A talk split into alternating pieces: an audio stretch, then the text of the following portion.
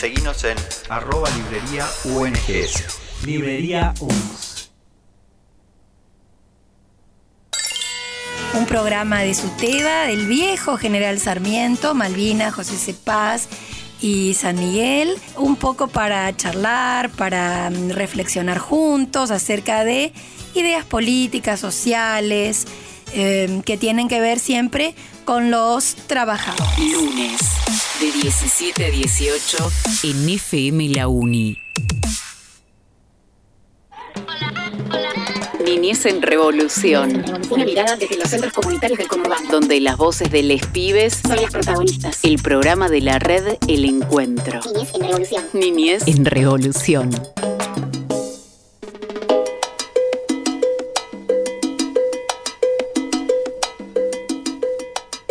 Bienvenidos, bienvenidas, bienvenides. Damos comienzo a un nuevo programa de Niñez en Revolución.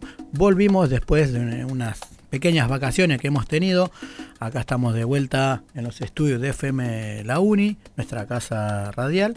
Estamos haciendo eh, Niñez en Revolución. Está Juan Felpeto, Rodrigo Vadillo, Camila Belizán. Eh, está Marian, Mariana Holman también. Y quienes habla, Cachi Rivadeneira. Eh, nos puedes escuchar a través de, bueno, FM La Uni, como te contaba. También están las radios FM Tincunaco, FM Palabra del Alma, la Red Nacional de Medios Alternativos, eh, FM La Posta. Así que también las redes sociales son Facebook, Instagram, YouTube, eh, Spotify. Nos buscas ahí como Niñez en Revolución y ahí nos puedes escuchar las veces que vos quieras. ¿Qué tenemos para el programa de hoy? Tenemos a, vamos a escuchar a los chicos que nos van a estar contando eh, de los estados de la escuela y cómo fue la, la, explosión, que fue la explosión en la escuela número 49 de Moreno. Se cumplen cuatro años del crimen de Sandra y Rubén.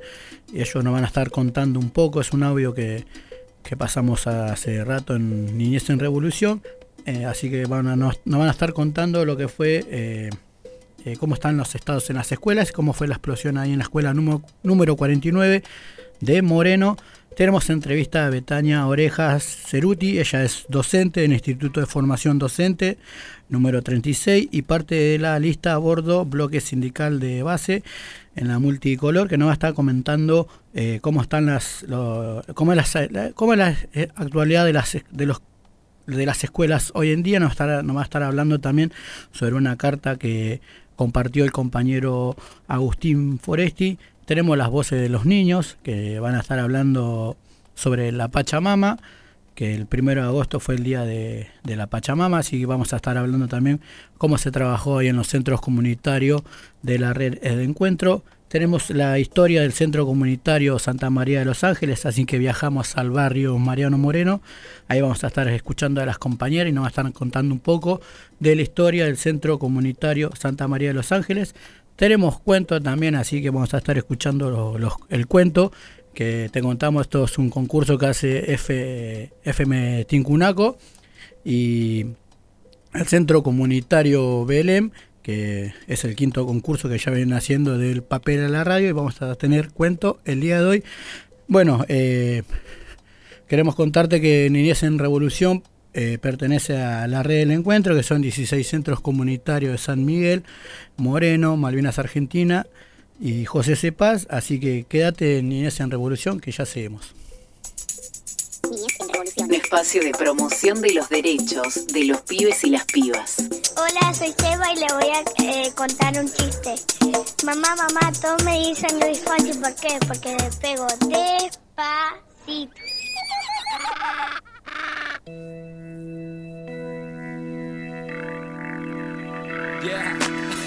Yo, es otro show más.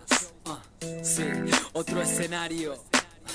Otro micrófono manchado con mi flow, el mismo sueño. Es Sean otro todos año. bienvenidos. Bienvenidos al show, gente. La energía se convierte en rap, se llena de humo el ambiente. Ya es hora de tocar y salgo escena. Mi voz se hace escuchar cuando el DJ pone play, la base suena. Bienvenidos al show, gente.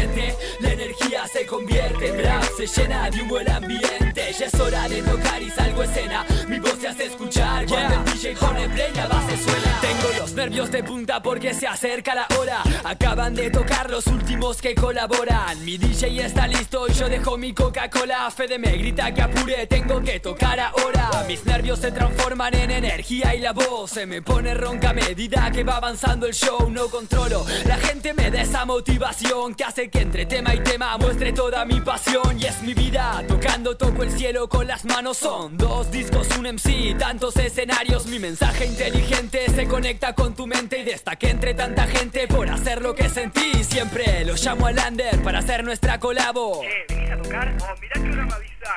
Impuntual en todos lados, peco de desordenado. Llego tarde a hacer la prueba de sonido, nunca cambio. La base empieza a sonar al ritmo de las palmas. La calma se apodera, es el fluir de mis palabras. Se borran los problemas, desaparecen las penas. Tengo rimas por centenas, esta noche entro en escena. Bienvenidos al show, gente. La energía se convierte en rap, se llena de un buen ambiente. Ya es hora de tocar y salgo a escena. Mi voz se hace escuchar cuando el DJ pone play,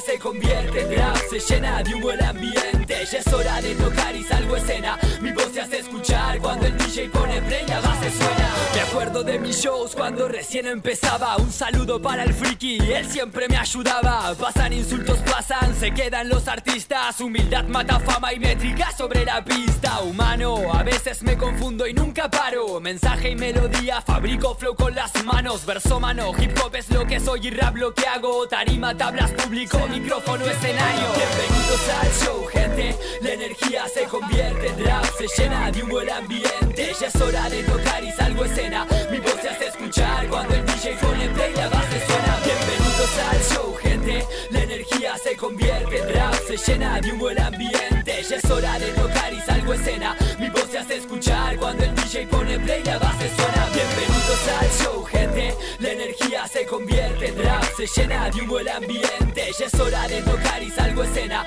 Mi voz se hace escuchar cuando el DJ pone play, la base suena. Bienvenidos al show, gente. La energía se convierte rap, se llena de un buen ambiente. Ya es hora de tocar y salgo escena. Mi voz se hace escuchar cuando el DJ pone play, la base suena. Cuatro años subiéndome a tarimas, disfrutando, dejando todo lo que siento ese manero, 2008, 2009, 2010. ah. Por muchos años más,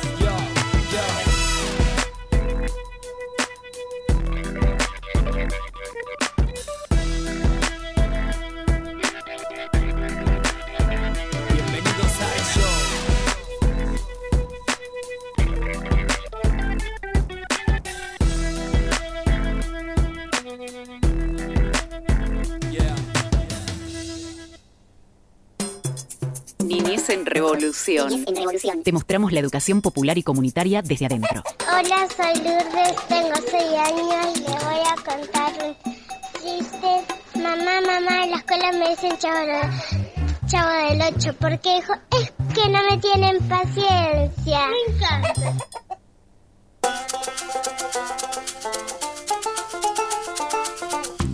Bueno, ahora vamos a viajar al barrio Mariano Moreno en José Cepaz.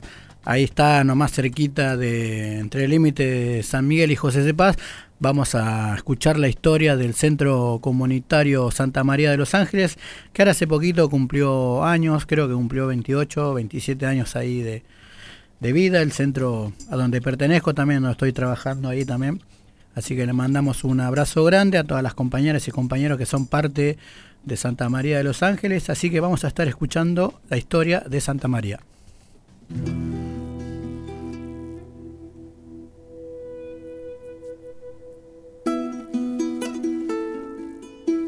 Empieza desde esto con Rosa. Rosa venía de Cáritas, Cáritas es algo religioso y no, no fue pensado, sino fue a, a suerte, digamos. Se, se colocó en una caja varios nombres, que no sabemos cuáles eran los nombres, y cuando sacaron un papelito salió Santa María de los Ángeles.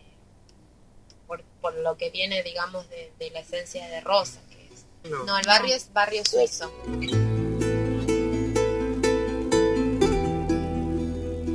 69 cuando fue el tema de las ollas populares, ¿te acordás que fue Sí. el tema de Alfonso eso? bueno, eh, en Caritas empezaron a hacer, este, eh, a cocinar para las familias, en esa época, obvio, de bajos recursos y no de tan bajos recursos, porque habían quedado en, en situación de riesgo tras la caída y todo el, el problema que hubo en el 89. Entonces, bueno, empezaron a cocinar en Caritas y, bueno, eh, Rosa conoció a través de, para estar metida en lo que es Caritas en la iglesia, bueno, conoció a diferentes personas y un sueño que tenía Rosa era poder hacer un lugar para los abuelos, digamos, porque no había.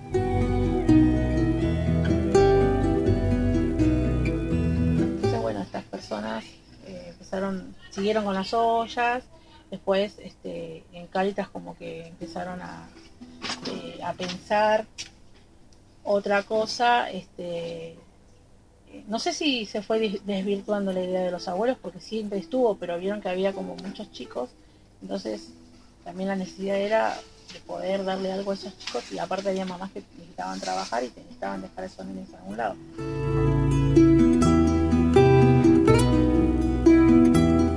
Entonces, bueno, como que fueron pensando qué podían hacer este, para poder ayudar a esas familias. Bueno, hicieron eh, locros, eh, bingos.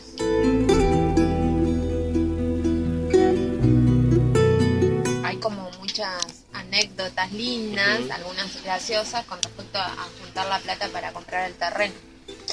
Eh, que por ahí eh, está bueno conocer un poco. A veces uno se queda en la anécdota, pero es lindo. Siempre le decimos a Rosa, que es la fundadora, que pueda escribir como, como un libro o algo, porque es, lo que nosotros sabemos es lo que nos van contando de boca en boca, pero está bueno como tener algo escrito para, para que quede acá en, en la institución. En el 94, eh, Rosa estaba acompañada. ¿El lugar físico era este? Es este, sí, sí, sí. Cuando lograron comprar el terreno, junto con la ayuda de los vecinos, con estas anécdotas de cómo juntar la plata, compraron el terreno que era un basural. Era toda la esquina, lo, se, puso el tejido y se empezó a limpiar el terreno. O sea, era pelado, pelado, pelado el terreno. Y se usaba mucho como basural. Así que hubo que limpiar y Rosa recibe una donación de un vagón de tren que era que fue muy simbólico para nosotros hasta hace un par de años. Bueno, con el con el vagón acá adentro se pudo como empezar, digamos, ¿no? A, co- a cocinar en, en basural, que ya no era un basural, estaba todo como limpio, y en el vagón. Hasta que en el 94 más o menos Rosa está acompañada de Nancy, una, señora que vivía en Bellavista, y conocen a Ana Gravina en la red, y ahí empezamos todo como a hacer la gestión económica. Pudimos eh, entrar a la red, eh, sostener becas y se hicieron las primeras edificios que fue que es actualmente ahora la cocina y la y el grupo de cinco. Eso fue lo primero primero que se hizo con, las primeras gestiones de, la red. Y bueno de ahí empezamos poco a poco ir.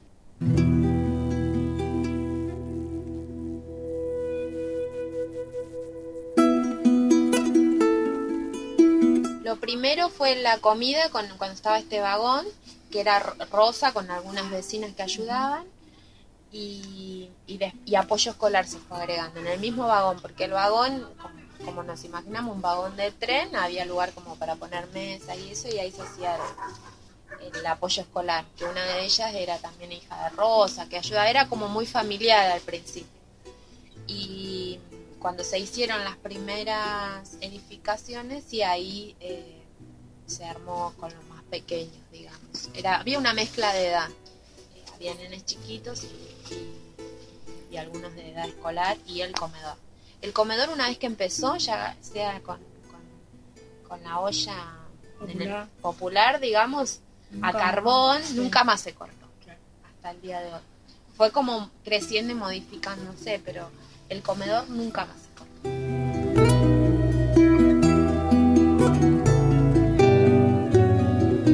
En esa época ya estábamos como, ya no era solo una, en el sa- un salón, en el 2001 había tres salones, que es el salón último, que ahora Solo había actividades por la mañana, no había doble turno. doble escolaridad, digamos, como hay ahora. Pero sí se sintió, este, fue un cimbronazo porque era algo que le estaba pasando al país. Por lo tanto, también nos perjudicaba a nosotros y eh, sí, tuvimos que, que hacer como maniobras y ahí ayudar a la familia. Incluso a veces las familias nos ayudaban a nosotros. Ellos se habían por ahí organizado como para traernos, qué sé yo, azúcar o té. Porque la idea era, bueno, ellos querían seguir viniendo y, el centro nunca dejó de darle la comida. Incluso en esos tiempos.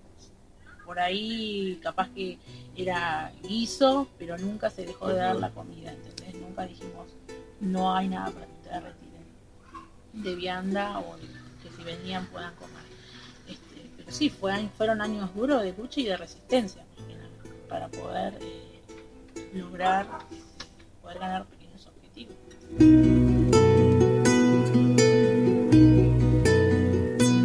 Club de amigos es más nuevo, eso se fue implementando en el año 2002 más o menos. 2002 y lo empezamos un grupo de, de educadores, que bueno, estaba Mari, estaba eh, el marido de Mari, Sergio, mi marido, Gustavo, eh, unas compañeras, hermanas y unas compañeras nuestras. Fuera, fue, era para hacerlo los sábados, porque para darle algo a los chicos del barrio y venían los egresaditos. Y lo habíamos implementado, creo que de 2 a 5, me parece que era. Y bueno, dábamos como tres talleres. Uno era así como de expresión corporal, de juegos, otro tenía que ver con manualidades y el otro tenía que ver con eh, como una iniciación a la lectura, cuentos, literatura, todo eso.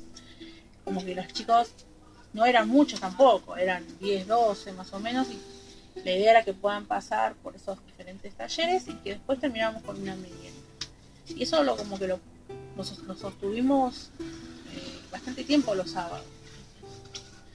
Pero después vimos la necesidad de que, bueno, estos chicos no solamente tenían que hacer actividades sábados, sino que, este, bueno, pensamos, nos sentábamos, pensamos como grupo, lo discutimos a ver qué hacíamos, si, si incorporábamos a los chicos nuevos, a los chicos, nuevos, a los chicos grandes en el contraturno en la escuela.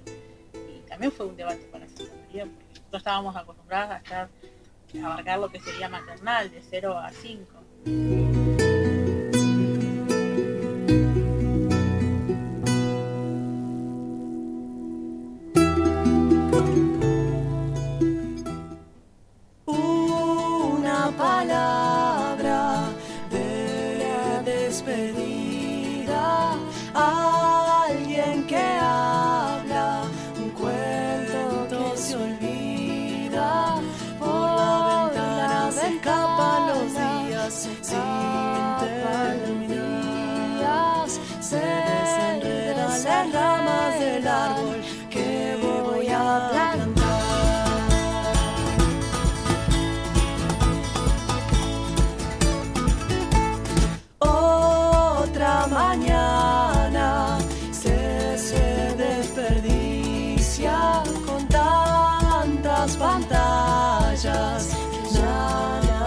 listen.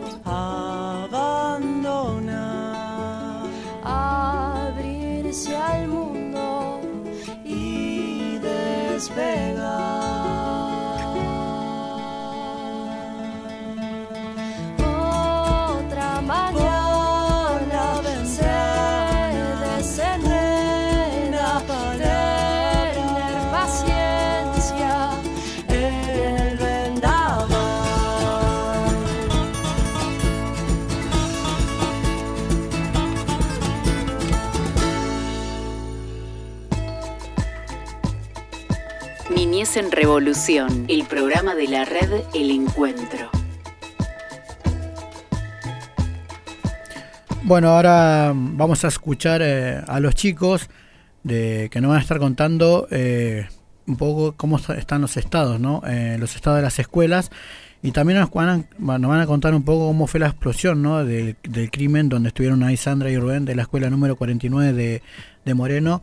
Eh, queremos contarle que esto es una, una entrevista que hicimos nosotros hace cuatro años atrás. Se cumplen cuatro años del crimen de Sandra y Rubén, así que vamos a escuchar a, a los chicos.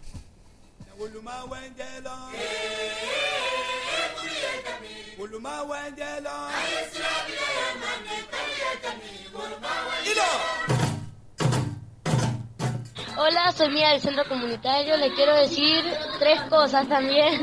Que una de, mm, de las estufas, otra del paro y también otra que, que mm, también lo que pasó en Moreno. Primera va por la estufa que, que en, en mi colegio están en condiciones, los baños están limpios. eh, el año pasado no teníamos agua y ahora y ahora eh, tenemos agua y podemos tirar agua en el baño porque tampoco teníamos eh, agua en el baño para tirar, tenía que tirar los porteros y, y ahora em, tenemos para tirar agua y bueno, y le quiero comentar lo que pasó en Moreno. En Moreno se murió una vicedirectora y un auxiliar que sería el portero por el tema de las estufas que no, anda- no estaban en condiciones porque dice que llamaron al... a la, que, mm, que no mm, que él fue una semana nomás y después no fue más. Y entonces se tuvo que arriesgar el auxiliar. Y entonces ahí explotó.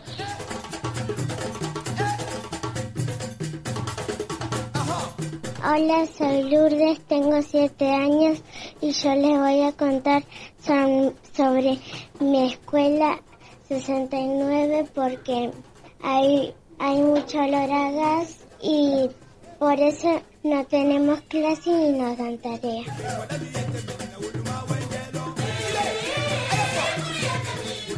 Hola, me llamo Milagro, soy del centro La Suricata.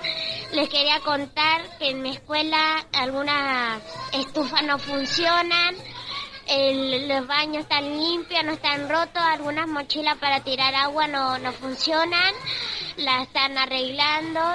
También en mi escuela no hay muchos salones, así que el laboratorio eh, lo usan también como salones, no es muy grande mi escuela. También quisiera que hubiera un, un comedor muy grande para que todos los chicos puedan ir.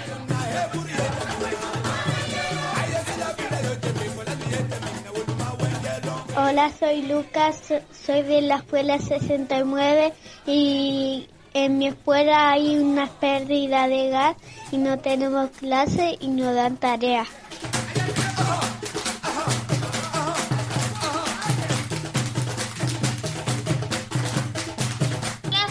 Tengo 11 años, soy del Centro Comunitario Las Uricatas, voy a la escuela número 8 de Malvinas Argentinas y les quería contar de por qué los maestros hacen paro y cómo está mi escuela. Los maestros hacen paro porque no les pagan y no estoy de acuerdo en que hagan paro porque no aprendemos y pasamos con nivel bajo. Y los baños de mi escuela están arreglándose, no tienen mochila para tirar cadenas y en los salones no andan casi ninguna estufa.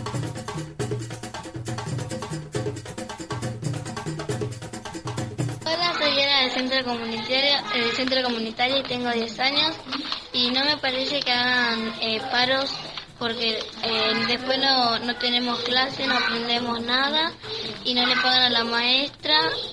Y ¿También que no le pagan? No, porque después ellos trabajan y no les pagan y está mal.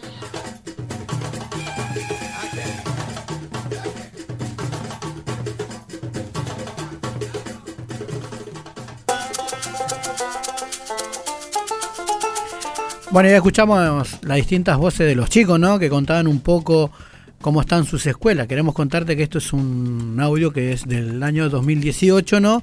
Y contaban las distintas problemáticas de los chicos, ¿no? Que pérdida de gas, el, tema de las estufas, que es constantemente ahora en invierno. Bueno, ahora hace poquito los chicos, unos chicos de Santa María contaban que no tienen clase, hace dos días no tienen clase, pues están arreglando las estufas. Lamentablemente lo que está pasando hoy en día en, nuestra, nuestras escuelas, la educación eh, y la educación para cada vez más para atrás. Y ahora vamos a estar hablando con Betania Oreja, Oreja, eh, Oreja Ceruti, perdón, es docente del Instituto de Formación Docente número 36, parte de la lista a bordo, bloque sindical de base en la multicolor. ¿Qué tal Betania? Te saluda Cachi, todo Niñez en Revolución. Hola Cachi, buenas tardes y saludo a todos ¿Qué por tal? intermedio. Bueno, buenísimo. Bueno, queremos contarte, eh, contanos un poquito, eh, estuvimos leyendo un poco el comunicado que estuvieron ahí escribiendo ahí con el compañero Agustín Foresti. Eh, Contanos un poquito por qué se escribió eso y qué dice para que escuche la, toda la comunidad de niñas. Sí, eh, a ver, nosotros eh, en un nuevo aniversario del crimen social de, de Sandra y Rubén, eh, como docentes y militantes sindicales, ¿no? nosotros estamos afiliados al SUTEBA, eh, estamos en la oposición del SUTEBA, Claro. nos parece que la, además de, seguir exigiendo justicia ¿no? por, por, por la muerte, por el crimen en realidad social de, de Sandra y Rubén, nos parece un momento para reforzar, una fecha en la que hay que reforzar la visibilización respecto de las condiciones en las que están muchos de los edificios de, de las escuelas públicas. Sí. En ese sentido, bueno, escribimos esta nota, que bueno, que sobre todo la sistematizó Agustín, que pretendía relevar justamente lo que hace la nota es un relevamiento, como un pasaje por los distintos problemas, sobre todo edilicios, ¿no? Poniendo el foco en la infraestructura, eh, y en este caso poniendo el foco en José C. Paz, que es donde la mayor parte de nosotros trabajamos centralmente, ¿no? Docentes de distintos niveles.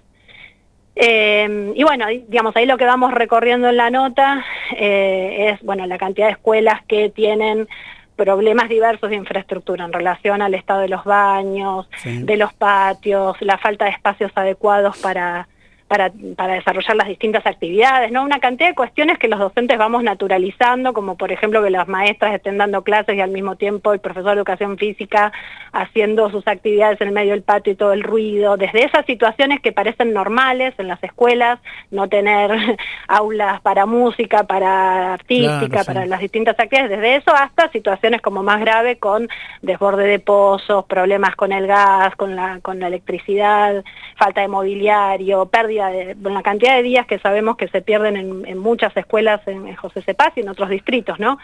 Eh, por, por la falta de condiciones edilicias. Eh, y en ese sentido, digamos, nos preocupa eh, mucho cómo muchas veces, digamos, se va naturalizando esa precariedad, que es muy fuerte la precariedad en la que, nosotros como docentes enseñamos y en la que los chicos estudian. Eh, y bueno, y nos parecía que era necesario, bueno, la, nota lo que pretendía era poner estas cuestiones sobre la mesa y decir, bueno, eh, digamos, es necesario eh, volver a, digamos, organizarnos y, y para, para, para poner, visibilizar estas condiciones en las que trabajamos y organizarnos para defender otras condiciones de trabajo y de estudio en las escuelas públicas, ¿no? Claro, sí. Hoy, Ese era un poco el sentido. Sí, ahí contabas un poco eh, de las escuelas de José C. Paz, ¿no? Eh, nosotros, yo, nosotros trabajamos, los centros comunitarios mayormente están en, en José C. Paz, yo trabajo cerca, ahí en, cerca en- de Parque Jardín, y hay una escuela que es la número 34, ¿no? Y, y los chicos hace, hace dos días no están yendo a la escuela por el tema de que están arreglando las conexiones, las conexiones de gas ahí en, en, en la escuela, ¿no? Tuvieron todo 15 días para hacerlo y se acuerdan recién ahora para para para poder arreglar esas cosas. Sí, y en una cantidad de escuelas están entrando, las secundarias están entrando en, un número de escuelas en, en la zona ocho y media porque está directamente conectada, eh, interrumpida la conexión de gas porque por las dificultades que hay, los problemas, entonces están, digamos, hay escuelas que hace dos meses o un mes y medio aproximado que los chicos entran una hora más tarde y eso parece como que, bueno, un- una solución precaria y de parche, donde se naturaliza también la pérdida de, de carga horaria de clase en relación a, la falta de, solución de un problema que es mucho más estructural, ¿no? Como vos planteás. Siendo además que las escuelas estuvieron eh, durante la pandemia cerradas un montón de tiempo, si bien algunas obras se fueron haciendo, o sea, hay una deuda histórica en la provincia de Buenos Aires muy fuerte, ¿no? Y sobre todo en el conurbano. Obviamente. Sí, eh, contanos qué, qué cambiaron de acá, de estos cuatro años de- del crimen de, de Sandra y Rubén hasta ahora, que fueron cambiando en las escuelas. Eh, bueno, no sé, es, es difícil generalizar. Sí, en, en, en relación a la infraestructura, ¿me preguntas vos? Hola. Sí, sí, ¿me escuchás? Ah, sí, sí, ahora te escucho. Eh, en relación a la infraestructura, mira, digamos, la movilización que, sobre todo en Moreno, en José Cepaz, eh, nosotros con, se, fueron generando procesos de, de movilización muy fuertes, sobre todo de docentes autoconvocados, nosotros hemos participado fuertemente al Consejo Escolar, a Jefatura de Inspección, a, SAD, bueno, a, a- no, a la municipalidad, a todos los espacios posibles. Eh, hubo, mm, digamos, en Moreno, como, como, sabemos, fue como el, epicentro de, de, todas las, de todas las movilizaciones, pero eso tuvo también un efecto en, los en todos los distritos del conurbano y sobre todo en los más cercanos. En ese sentido, uno puede ver que eh, en realidad el avance en relación a las mejoras de las escuelas es eh, muy, pero muy escaso, ¿no? Y esto que veníamos diciendo es, es consecuencia de eso. Bueno, nosotros en Moreno tenemos compañeros que nos, mm, con muchos compañeros conocidos y demás que nos van contando cómo en algunas escuelas se fueron haciendo obras, pero aún así hay un montón de escuelas de Moreno con Urbano que tienen todavía pérdida de gas o que tienen el gas cortado y demás. O sea que ahí eh, es es bastante lento y, muy problemático la forma en la que en realidad vemos que siguen los déficits estructurales, porque además muchas de las obras implican eh, mucho presupuesto, no es una cuestión de, de esto de, como decimos ahí en la nota, de, de poner un parche sobre parche, ¿no? Y de, de solucionar la precariedad con problemas, con soluciones que no son soluciones, con, con intentos de soluciones precarias. Así que si vos me decís qué cambió en estos cuatro años en, en términos de infraestructura, te diría que muy poco. Eh, el financiamiento educativo sigue siendo muy insuficiente. Sí, yo, digamos, uno, ahí por eso digo, me parece que es difícil generalizar, quizás eh, hubo una cantidad de, situaciones que se naturalizaban en las escuelas, que a partir de, la explosión de la escuela 49 empezaron a ser revisadas por muchos docentes. No, bueno, no podemos dar clases en estas condiciones. Me parece que en ese sentido hay como una alarma que, que- que antes seguramente estaba y eso tiene que ver también con distintos recorridos de distintas escuelas, con de los docentes, ¿no? de, la, de la toma de conciencia y, y por eso digo de cómo uno va naturalizando la precariedad. En ese sentido, quizás uno puede decir, bueno, acá hay una alarma que se prendió, bueno, eh, en Neuquén el año pasado también eh, hubo una explosión en una escuela de- Mira. de- y también murieron dos trabajadores y una docente. Uy, Entonces, digamos, hay situaciones, eh, per- digamos, mucho más frecuentes de las que uno, eh, de, la- de las que debería haber en nuestro país, que, que no solo en la, en la educación, ¿no? sino en distintas eh, en distintos lugares en los que trabajadores van perdiendo su vida por la desidia estatal o por la desidia de las empresas en las que trabajan y demás. Pero bueno, digamos, es eh, un trabajo muy arduo, también me parece que tiene que ver con eh, luchar contra la naturalización de la precariedad, ¿no? De alguna manera. Claro, sí. Eh, contanos cómo ven a las infancias y cómo, cómo lo ven ustedes en este contexto tan complicado.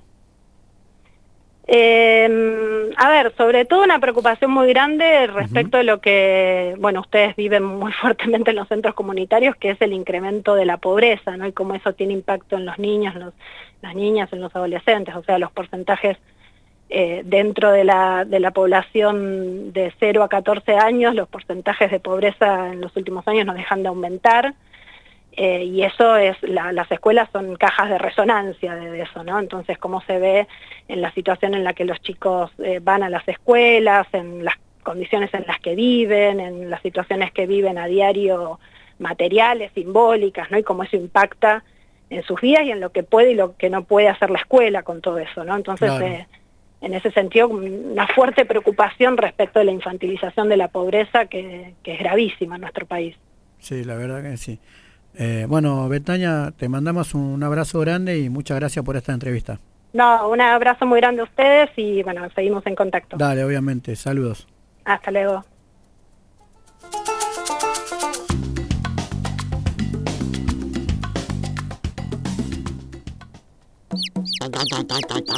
Un elefante tiene 30 años y un tucán también. ¿Cuál es el más grande? El tucán, porque tiene 30 y pico. Niñez en revolución.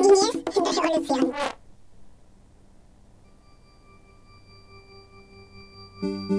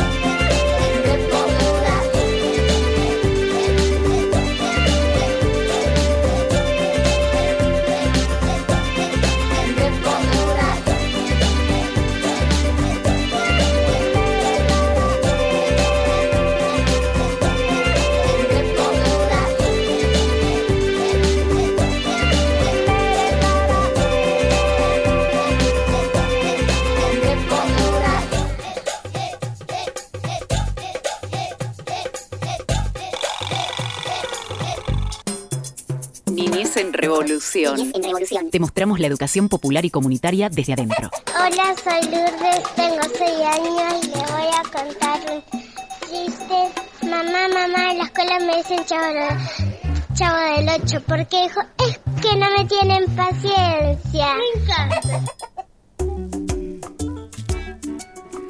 Bueno, ahora llegó la hora de las voces de las niñeces, ¿no? De nuestras infancias. Así que los chicos van a estar hablando sobre la Pachamama, ¿no? Ahí seguro que Juan y Rodi tomaron caña con ruda. ¿Tomaron caña con ruda? Muy bien, Juan. Ahí Rodi dijo que no. Así que bueno, no, yo tampoco, así que, pero. Capaz que tengo toda una semana para tomar caña con ruda. Así que no, bueno, lo importante, ¿no? Que de, trabajar la, la Pachamama, ¿no? No, eh, en los centros comunitarios ahí estuve, estuve, estuve viendo algunas fotitos donde que, que en la red del encuentro se estuvo trabajando en los distintos centros de la red, ahí la Pachamama, nuestra madre tierra, ¿no? La importancia ¿no? de, de nuestra madre tierra. Así que bueno, ahora vamos a escuchar a las infancias hablando de la Pachamama. Soy Martina Rojas. ¿Qué es la Pachamama? Que es el- La madre tierra. la madre tierra. Nos tiramos basura a la, a la madre tierra. Eh, la pasa mamá siempre eh, no hay que tirarle basura porque si no se pone más negra, más y más negra. Si están haciendo una casa se van a, van a hacer más negra en la tierra. La Ah, pasa mamá. ¿Dónde lo viste vos? Vení, contame. Que lo vi en un dibujito. Hay que cuidar las plantas. Las plantas. Para que crezcan las plantas. La Pachamama es la madre tierra. Yo cuido a la Pachamama cuidando el medio ambiente. Yo cuido a la Pachamama regándola y plantándola. La Pachamama es la madre tierra. La Pachamama es como una tierra que no quiere que se ensucie. Cuidamos el planeta. Eh, acá en Azuri, ¿qué hicimos para la Pachamama? Plantamos, regamos, así ayudamos al planeta. Cuidamos a la Pachamama tre- entregándole ofrendas y regándola. ¡Aguante para la Pachamama!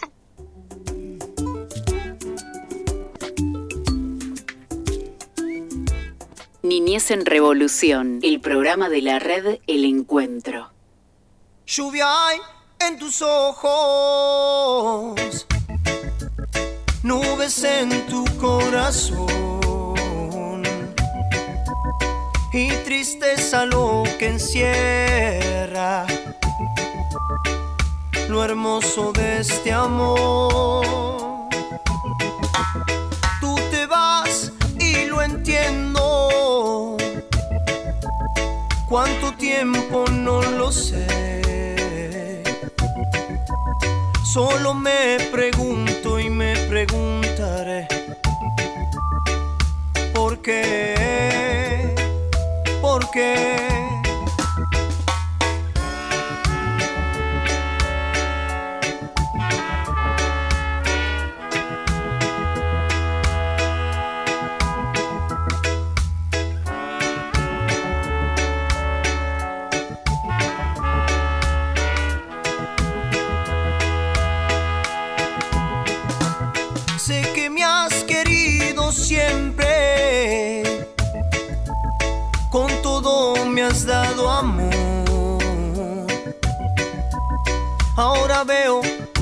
Me mentiste y me has roto el corazón.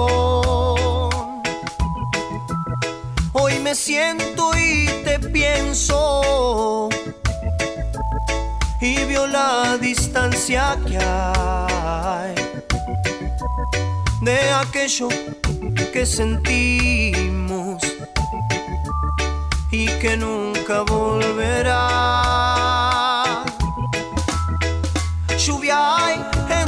Ojos, nubes en tu corazón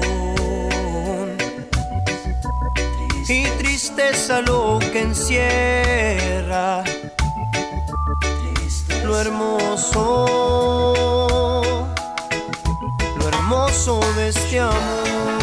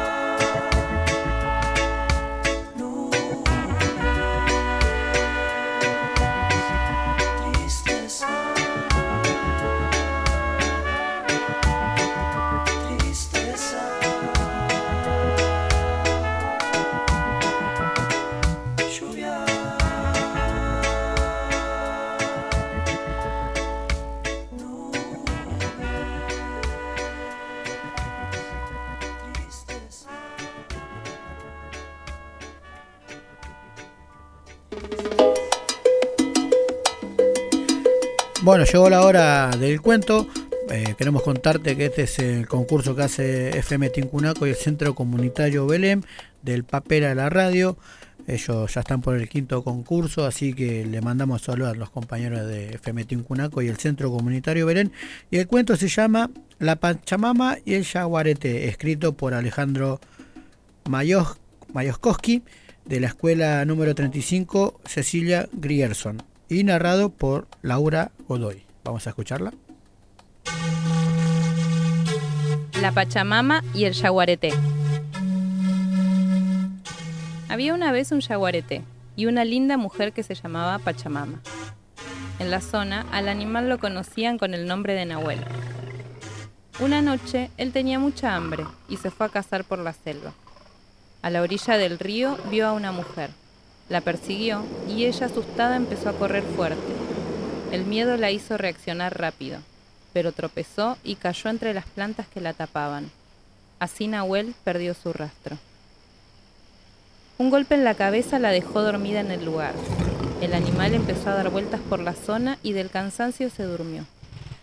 Al amanecer, misteriosamente, los dos estaban juntos, uno enfrente del otro. La Pachamama sintió tristeza y comenzó a llorar.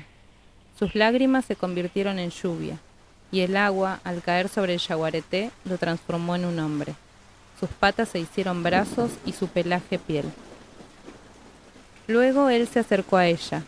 Tímidamente la mujer lo besó y vivieron juntos. Nunca se separaron. La Pachamama, la Madre Tierra, con el hombre. La Pachamama y el Yaguareté, escrito por Alejandro Maikowski.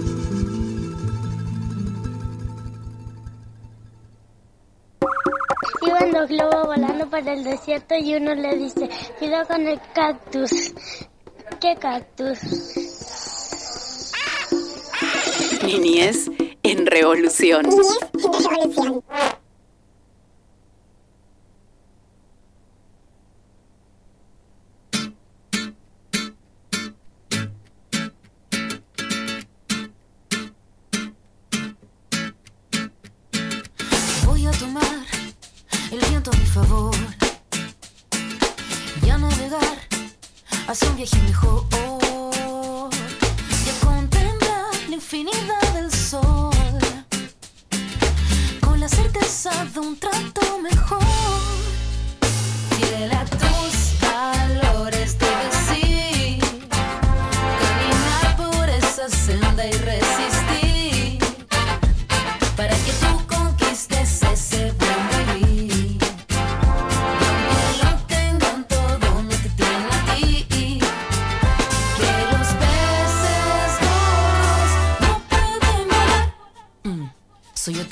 que duerme poco pero sueña mucho y que aprende más de sus hijos que del mundo adulto cuando grande. Quiero ser un niño, reírme contigo de un modo sencillo. Con las pocas horas que tengo contigo, debo yo pelear con peces que quieren ser amigos, que hablan al oído a través de comerciales y que seducen mediante sus canales. Pero ya ves, estamos tú y yo construyendo un mundo para los dos, por ti, por mí y todos los compañeros que ya no le compran a este sucio juego.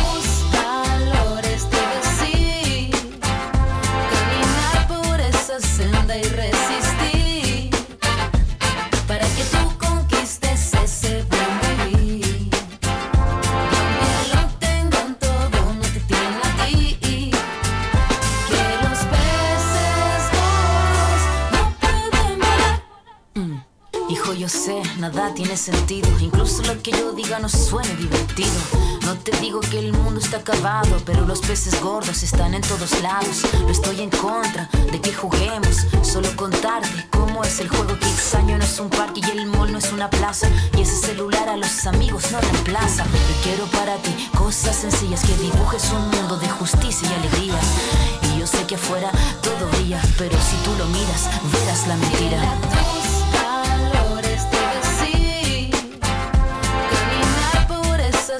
Senda y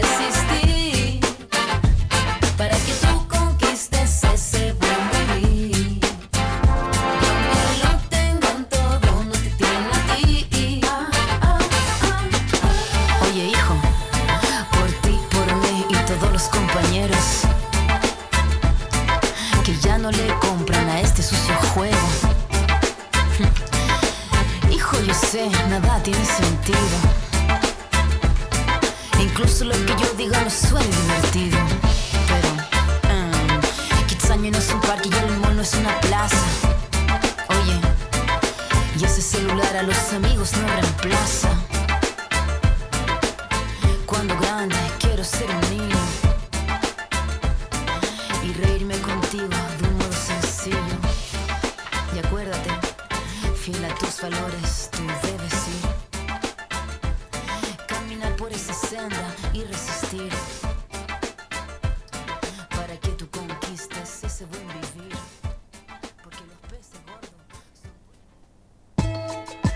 Niñez en Revolución, el programa de la red El Encuentro. Bueno, ahora vamos a contarte un poco que, bueno, nosotros venimos de, vacaciones de invierno, como fue este regreso, ¿no? Después de las vacaciones de invierno en los centros comunitarios, en algunos centros se hicieron algunas salidas a algunos parques temáticos, algunos centros tuvieron a, eh, la arreg- arreglos de, de pintura y otras cosas más. También eh, se trabaja, muchos centros también trabajaron y, y dieron la vianda, ¿no? y algunos tenían así lo que es la, guardia que siempre tienen en los centros. Así que estamos de vuelta acá compartiendo lo que son con las infancias y las familias. Y, y tenemos un mes bastante cargadito, ¿no? Que tenemos talleres, tenemos, eh, vuelve después de mucho tiempo, vuelve la, la jornada de jóvenes, ¿no? Que se va a hacer ahora en la segunda quincena de, agosto, así que, y también tenemos plenario, también donde nos encontramos los 16 centros comunitarios de la red del encuentro, así que tenemos un mes bastante cargadito lo que es la red El Encuentro. Así que bueno, vamos llegando al final del programa del día de hoy. Quienes hicimos Niñez en Revolución, Juan Felpeto, Camila Brizán, Rodrigo Vadillo y quienes habla Cachi Rivadeneira. Nos podés volver a escuchar por FM Tincunaco, FM La Posta, la Red Nacional de Medios Alternativos, FM La UNLU, FM Palabras del Alma y obviamente por FM La UNI, nuestra casa radial. También nos podés escuchar por las redes sociales que es Spotify, YouTube, Instagram, Facebook, así que no tenés excusa para no escuchar este programa. ¿Qué tuvimos el día de hoy? Tuvimos los audios de los chicos que estuvimos pasando de vuelta, que nos contaron un poco de los estados de las, de las escuelas y cómo fue la explosión que, y que fue el crimen de Sandra y Rubén, que, que se cumplieron cuatro años ya de ese crimen. Estuvimos en entre- entrevista con eh, Betania Oreja Ceruti, que ella es docente, ahí nos estuvo contando un poco sobre eh, el comunicado que escribieron ahí conjunto a Agustín Foresti, ahí nos estuvieron contando un poco cómo están las escuelas hoy en día y tuvimos la historia del Centro Comunitario Santa María de los Ángeles, tuvimos cuento y tuvimos las voces de las infancias hablando de la Pachamama. Así que un saludo grande para todos ustedes, así que nos vemos el próximo programa. Chau, chau. Nosotras, las trabajadoras de los centros comunitarios, necesitamos ser reconocidas por el Estado. Niñez en Revolución, el programa de la red El Encuentro.